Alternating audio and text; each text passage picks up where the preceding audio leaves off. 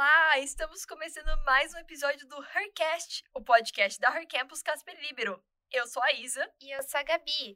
Hoje a gente vai falar sobre experiências do estágio e a nossa estagiária favorita, a El Woods, que é também a protagonista de Legalmente Loira. Então, vem com a gente. Hercast, um podcast oficial Her Campus Casper Libero.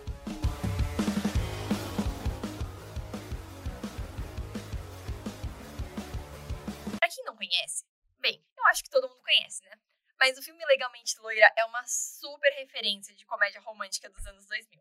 A protagonista, a Elle Woods, é interpretada pela Reese Witherspoon, que já fez várias coisas como Big Little Lies, entre várias outras coisas bem famosas. E ela é uma garota bem caricata que decide cursar direito e consegue um estágio super diferenciado. Ah, direito em Harvard? Isso mesmo. Mas é faculdade para cima de três. Ah, mas tudo bem, eu tenho quatro. Qual é o motivo? Eu não preciso de motivo. Eu vou para Harvard. Ao longo do filme, a gente acompanha o processo de amadurecimento dela, que ela enfrenta várias dificuldades durante a faculdade e no estágio. Acredite em mim, eu sei fazer qualquer coisa. De acordo com a pesquisa do Centro de Integração Empresa-Escola, o CIE, assim como a Woods, 67% dos estagiários no Brasil são mulheres que estão enfrentando aí vários perrengues. Para bater um papo sobre essa trajetória de estágios e faculdade, a gente convida a Maria Clara, que é estudante do segundo ano de jornalismo aqui da Casper. Oi, Maria, tudo bem? Oi, oi, gente. Oi, tudo bem? Tudo bem? Obrigada pelo convite. Adorei estar aqui hoje com você. Ah, que legal. Você já assistiu o filme? Qual foi a sua primeira impressão dele? Olha, eu assisti algumas vezes, quando mais nova, e eu adorei. Primeiro porque eu sou apaixonada pela Reese. E também porque eu amo o cachorrinho dela, o chihuahua do, do filme. eu sou louca por ele. E eu gostei, eu acho que ela ajudou a desconstruir um pouquinho aquele estereótipo de loira, sabe? Burra, que não quer nada com a vida, filha de papai e tal. Isso que a gente sabe que não é pior preocupação do mundo, mas que é algo recorrente. Sim, com certeza. Eu acho que a questão desse filme é que ela é um. Ela parece ser um grande estereótipo e ela resolve se desafiar, porque ninguém acredita que ela vai conseguir isso e ela consegue. Não, com certeza. É, são eles subestimando ela o filme inteiro. Mas a gente não pode deixar de lembrar, né, que a principal premissa do filme é a loira burra, entre aspas, tentando reconquistar o cara que ela acha que é o amor da vida dela. E, meu, ela faz isso entrando em direito em Harvard, assim. Então, é super legal ver como ela vai desconstruindo todos esses estereótipos ao longo do filme. E uma questão que a gente queria trazer, assim, sobre essa relação do filme com o nosso tema é que a El, ela passa muito tempo no estágio dela e ela passa por algumas situações bem chatas no estágio, principalmente por conta da relação que o professor e gestor dela quer meio que impor para ela pelo fato dela ser uma pessoa que tá ali sendo subordinada a ele e principalmente por ela ser uma mulher e enfim, os estereótipos que ela representa ali naquela situação. E bom, a gente acredita que não tenha sido exatamente essa vivência que você teve, mas a gente queria saber um pouco mais sobre a sua jornada aí nos estágios da vida. Ah, não, tudo bem.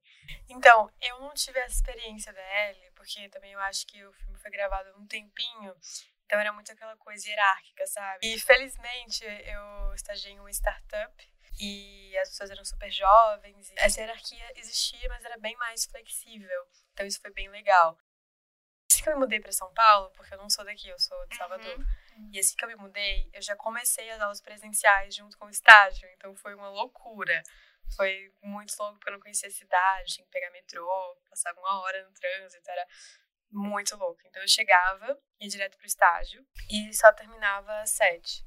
Às vezes eu nem almoçava, então assim, era meio complicado. E eu estagiava, gente, com marketing e SEO. O que não é exatamente o que eu vim para cá fazer, né? Eu acho que isso é uma coisa que muita gente passa hoje em comunicação e em várias outras áreas. A gente vem fazer um curso, mas às vezes uh, não tem vaga suficiente e a gente acaba entrando no que dá. Mas qual era a sua expectativa é, especificamente, assim, que, que vaga que você sonhava na época? Olha, na época, eu sonhava, assim, o meu sonho e o que eu achava Uhum. que eu ia conseguir. Eu realmente achava que eu ia conseguir qualquer vaga, assim, eu tava aceitando, tanto que eu aceitei. Mas minha expectativa, um sonho, que eu acho que também é de muito estudante de jornalismo, é estagiar em redação, assim. Só que logo de cara é difícil e às vezes a gente precisa ver outras coisas também. E é, o SEO ele é muito utilizado no jornalismo. Então eu achava aquilo legal porque você ainda utiliza isso no jornalismo. Só que foi me sobrecarregando muito. é, porque era muita coisa para fazer. Como disseram, empresa nova, eu não estava muito organizado. É, eu acabei tendo um, um pequeno burnout. Entendo. Era uma, uma nova demanda que você tinha que suprir, mas você era estagiária. E aí você não tinha uma pessoa que é, era o seu braço direito, era uma pessoa que você respondia, que te dava suporte, ou você ficava com muita coisa, muita tarefa sozinha? Então, eu tinha essa pessoa que era é, o cara que me contratou, ele era nosso, meu, meu chefe, meu supervisor, ele é incrível, eu gosto muito dele. É, ele é maravilhoso, assim, ele teve super paciência comigo, me ensinou. E como ele era meu chefe, ele não fazia o que eu fazia, ele tratava de coisas mais complicadas, Uhum. mais difíceis. E aí tinha um grupo de estagiários e a gente às vezes trocava figurinhas sobre estava fazendo e tal. Eu acho que a questão então era que você não estava curtindo o trabalho que você estava exercendo ali naquele momento, né? Sim, não tava. É porque assim, eu ficava, gente, o dia inteiro olhando pra uma tela, porque meu, meu estado era home office. Então eu ficava a tarde inteira sentada. Isso tem pontos negativos e positivos. Os positivos você não gasta com transporte e alimentação, tanto quanto você gastaria se fosse presencial. Mas os negativos é que você fica sem contato com as pessoas. E para estudante de comunicação isso é horrível, pelo menos para mim foi. É, e as reuniões eram raras, então eu ficava o dia inteiro preenchendo tabela, bem burocrática, digamos. Não, não gostava muito. Pois é, às vezes a gente tem tanta expectativa pra entrar no mercado de trabalho e quando a gente chega lá não é muito bem como a gente imaginou, né? Sim. E, mas como você imaginava que era estagiar antes de, de fato, começar a trabalhar nesse setor? Eu achei, inclusive, que seria algo bem parecido com o filme do Legalmente Loura, que ia ter um chefe. e que eu ia. Sério, juro. Ia ter um chefe e eu ia ter que fazer tudo que ele fala. E assim, é, ele ia pisar em mim, ele ia me xingar, falar que eu fiz uma merda de trabalho, eu ia falar, tudo bem, chefe, sem problema. Só que não foi bem assim. Eu tive um chefe super legal, jovem, que me entendia, que também tinha trabalhado com comunicação e que é, me dava uma liberdade, entendeu? Então, às vezes eu falava, olha, eu não terminei isso hoje, já passou do meu horário, então eu vou ficar até tal hora. Ele falou, não, pelo amor de Deus, você não precisa, seu horário é esse tanto, não precisa trabalhar tanto, entendeu? Vai curtir e segunda-feira você volta. A gente pensa no estagiário muito como uma figura, assim, da base, e realmente é, mas não é por conta disso que a gente tem que ser massacrado, né? A gente também trabalha, tem que balancear com a faculdade, com vida social, vida pessoal, enfim. É uma outra referência muito que a gente pega de estagiário é o Diabo Veste Prada, né? Nossa. Danny Hathaway e a Miranda. Presley. E, tipo, é exatamente isso. Pegar cafezinho e você basicamente virar um servente do seu chefe. Mas eu acho que uma coisa bacana de quando a gente começa a estagiar em algo que a gente gosta é que a gente começa a ter mais liberdade para ir se desenvolvendo. Então, não é só essa flexibilidade que você falou, é também é, literalmente saber trabalhar e praticar o que a gente está estudando na faculdade. E até, assim, eu peço licença para Casper, mas também dizendo que até a- a- indo muito além do que a gente aprende aqui na faculdade, né? Porque uma Uhum. coisa é você estudar uma teoria, outra coisa é você ter que lidar com as pessoas na prática, né? Com certeza, é muito legal isso da Casper também, que a Casper dá essa oportunidade pra gente estagiar. Tem faculdade que não dá, é período integral, ponto, só pode estagiar a partir de tal ano. A Casper não, meu, você pode estagiar a partir do dia 1. Verdade. Bom, Maria, você falou sobre você ter tido essa experiência, percebido que não era nesse mercado exatamente que você queria atuar. Então a gente pergunta agora, quais é, áreas você gostaria de explorar, funções? Olha, eu gosto muito mesmo de revista, jornal, redação. É, e eu, em junho, já vou começar um estágio novo em um veículo que eu gosto muito e que eu admiro muito. Estou super animada, então essa experiência que eu tive antes foi ruimzinha, não foi legal, mas agora eu tô, tipo assim, nas nuvens, porque eu acho que uma coisa melhor veio pra mim. Ah, Então, então minha expectativa é alta, assim, sabe? Porque, ai, gente, sei lá, pra mim é um, um sonho e eu tô muito feliz. Aí Ah. sim. Que legal. Espero que todo mundo aí que esteja escutando é, também se sinta motivado durante esse episódio para pensar sobre o que tem é, visto no estágio e ter coragem também de procurar algo diferente, se for o caso, né? Com certeza. Eu acho experimentando que a gente vai achar o que a gente realmente gosta, né? Bem, mas antes da gente seguir com o programa, é bacana a gente também fazer um adendo sobre a nossa referência para o episódio, que, voltando, é o filme Legalmente Loira. A gente queria relembrar e enfatizar que, apesar da gente amar de paixão os anos 2000, a estética e tal, o filme não é que envelheceu muito bem, né? Principalmente quando a gente fala sobre como eles retratavam a comunidade LGBTQIA+, na época.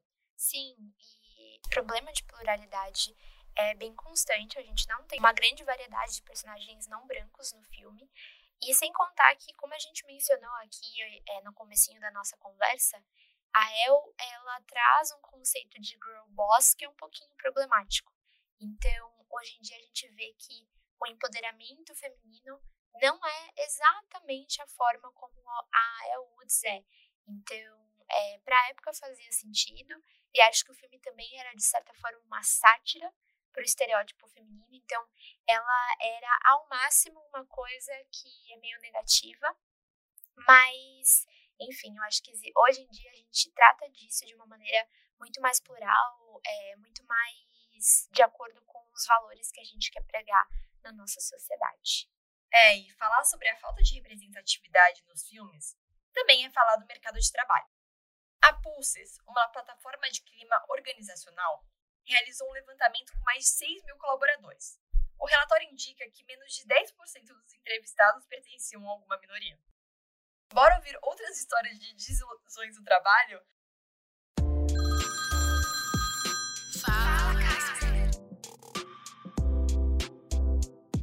Vamos escutar o primeiro depoimento, da Aline Carlin. Oi, gente, eu sou a Aline, eu faço jornalismo lá na Casper. Agora eu tô no segundo ano, mas eu vou contar minha experiência de estágio do, do primeiro, do ano passado. A minha primeira experiência de estágio, é, eu comecei no, em julho do ano passado, no meu primeiro ano de faculdade, e fiquei até fevereiro desse ano, então foram bons meses aí é, para saber como que é a experiência geral. No começo tava tudo certo, tava em formato híbrido, e eles até me ensinaram algumas coisas, assim, eu tava lidando mais com redes sociais. Era quase que uma assessoria de uma empresa, era um órgão público, na verdade. Mas ao, ao longo dos meses eu fui percebendo que eu não tinha uma abertura muito grande na, na empresa para dar sugestões, críticas.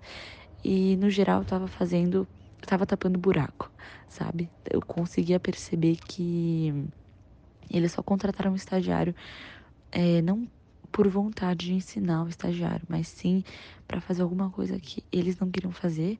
E assim, eu até compreendo porque todo estagiário tapa buraco, mas eu senti que isso era muito maior do que em outras experiências de estágio que eu tive depois.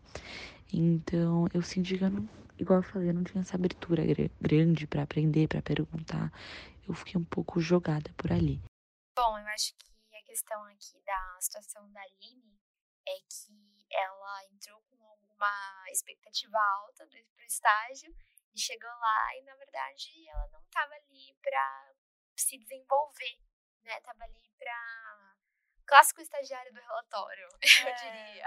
Nossa, eu fiquei triste, porque assim, às vezes isso acontece, né? Isso de tapar buraco é muito real. Tem muita demanda, a pessoa só quer que você faça isso lá e quer te ensinar, aí você fica meio solto, né? Deve ser horrível. Sim, e eu acredito que não seja só a empresa. Eu acho que quando a gente está falando também de comunicação, é, às vezes a gente acha que a gente vai entrar no estágio e vai ter oportunidade de fazer grandes matérias, e aí você vira a pessoa da notinha, e aí você percebe que você não gosta de notinha, você achou que você ia além da notinha, mas ficou só na notinha. Ai, gente, mas eu, eu acho isso necessário. Eu acho Com que assim, certeza. é, a gente entra, só que a gente tem que entender assim, a gente tem que ser respeitado, tá? Uhum. Isso é uma coisa que a gente tem que ter em mente. Porque a gente também não, não tá no pico da profissão, a gente tá entrando agora, então tem muito caminho para percorrer, então tem que ter paciência, tem que fazer as coisas.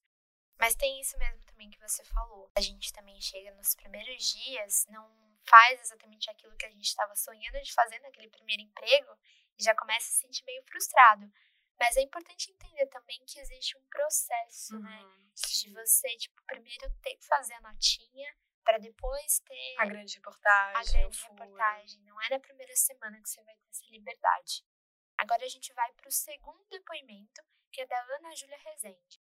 Olá pessoal, eu sou Ana Júlia Rezende, eu faço jornalismo na Casper Libero, estou no segundo ano e desde outubro do ano passado eu faço estágio. Meu estágio começou 100% home office e apesar de amar o que eu faço, isso me frustrava muito porque eu queria muito ter contato com outras pessoas, pegar outras experiências e trabalhar da redação, que faz toda a diferença, né? Então eu ficava muito triste com isso porque ficava dentro de casa sem ter contato com ninguém. Mas, felizmente, a partir desse ano, mês passado, eu comecei a ir presencialmente algumas vezes. E isso fez toda a diferença. Assim, me frustrava muito ficar dentro de casa e a partir do momento que eu comecei a ir para a redação, mesmo que poucas vezes, eu aprendi muito com as pessoas, com as experiências, e eu acho que isso faz toda a diferença. Não, realmente, a pandemia veio com esse novo estilo de home office e tem suas vantagens desvantagens, mas é muito frustrante você não conhecer a faculdade que você estuda, ou o lugar que você trabalha. É tudo muito platônico, eu diria. E consegue ser ainda mais frustrante a experiência. É, eu acho que isso de home office tem. Tudo tem o seu lado bom e positivo e tem o lado péssimo, né? Eu acho que para quem estava esperando ter um estágio com um grande processo de aprendizado, processo de transformação, de amadurecimento, e aí ter que lidar com tudo isso, todas essas novidades de casa, pode ser um pouquinho frustrante, né? Você passou por isso, né? Sim, eu ia falar isso. Eu super simpatizei com ela quando ela falou do home office. Nossa, sério, porque é muito ruim. Ainda mais se for sua primeira experiência profissional. Porque é, tudo bem que tem um grupinho ali no WhatsApp, então no Zoom, uma reunião. Só que não é a mesma coisa, sabe? De você ver as pessoas, cumprimentar, é, a pessoa ir na sua mesa, te explicar como é que faz. Então, assim, eu super entendo e eu, eu acho que isso afetou muito as pessoas na pandemia. E antes de terminarmos o quadro, vamos escutar o que a Isabela Souza enviou. Oi, eu sou a Isabela Souza, estou no segundo ano de jornalismo, eu tenho 21 anos e eu vou falar o meu relato sobre estágios e de como foi o meu primeiro estágio em assessoria de imprensa. Sim, foi horrível, porque foi primeiro estágio, primeiro emprego, primeiro tudo. Eu tava com aquela ansiedade de, meu Deus, vai ser maravilhoso, eu quero muito. E queria muito mesmo. E, meu, chegou lá. Foi um caos, porque a, a, dona era simplesmente muito grossa, ela era ríspida. E talvez pelo fato dela só ter a empresa, não ter filho, marido, alguma coisa, ela achava que a gente era igual. Então era assim: trabalho o dia inteiro, você não é pessoa. e tudo que era abraçal, tudo que era meio, tipo, coisa simples, ficava tudo pro estágio. Eu não podia mandar um e-mail com uma vírgula sem mandar para ela primeiro. E ela queria mandar com o nome dela. Eu não falava diretamente com o cliente. Era bem um, nossa, você é burra. então você só vai fazer press kit e embrulhar presentinhos. E foi basicamente isso. É, eu acho que esse é o clássico exemplo de quando você vai trabalhar numa empresa que não está acostumado a ter estagiário. Ou não como deveria, né, gente? Porque estágio é um processo de aprendizado. Se a pessoa não vai te deixar redigir um e-mail, então, eu acho que ela não devia contratar um estagiário, ela devia contratar uma pessoa com mais experiência, que ela sente que tá apto para fazer as coisas sozinho. Eu acho que, assim, às vezes tem umas empresas que contratar um, um CLT ou até mesmo um CNPJ, que, são, que não são pessoas físicas, é muito mais caro do que contratar um estagiário. O estagiário, o salário hoje em dia aqui em São Paulo é o quê? De 800 a 1.500 reais, por aí.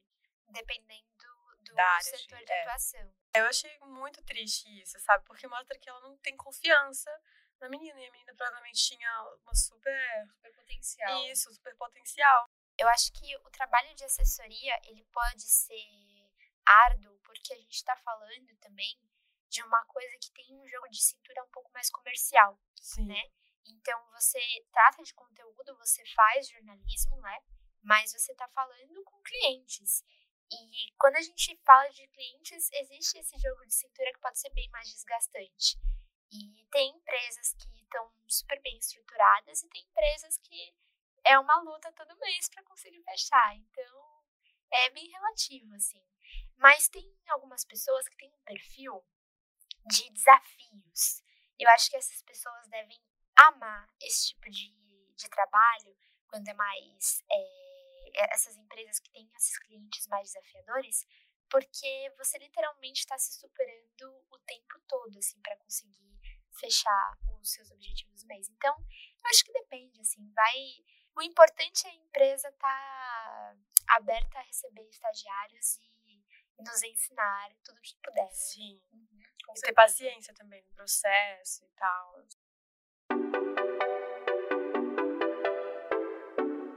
Recomendações.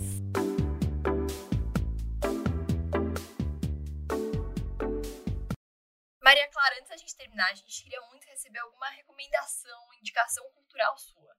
Pode ter relação com o nosso tema ou simplesmente ser uma indicação quente do mês, tipo um livro, uma série, um filme, uma exposição.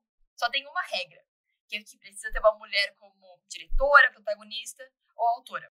Bom, eu vou indicar On All Fronts, da Clarissa Ward. É um livro em que ela, né, a Clarissa, ela é correspondente-chefe do Internacional, da editoria de Internacional da CNN. Uhum. E ela conta as experiências dela é, cobrindo os conflitos no mundo. Então, ela conta ela na Síria, na Rússia. São várias coisas, é muito legal. E, assim, não é uma, uma linguagem jornalística chata, porque ela conta como se fosse um diário pessoal, sabe? É muita coisa legal, coisas pessoais, só que tem coisas importantes da política internacional. É incrível, eu gostei muito. Ai, que legal. Ah, vou, vou com certeza correr atrás, achei bem bacana, eu adoro ela. É, bom, gente, é, esse foi o nosso episódio. Espero que você tenha gostado. Por aqui a gente amou passar essa tarde com você. Maria Clara, muito obrigada por ter topado participar. Ai, eu amei, gente. Obrigada. Não, obrigada de verdade, foi demais. Volte sempre. E é isso, a gente vai ficando por aqui. A gente se encontra no próximo mês. Esse episódio do Hercast foi uma produção de Gabriela Tugumia, Isabela Eckerman, Letícia Rodrigues, Maria Clara Flacker, Maria Eduarda Castro, Sandra Lacerda, com coordenação de Gabriela Sartorato.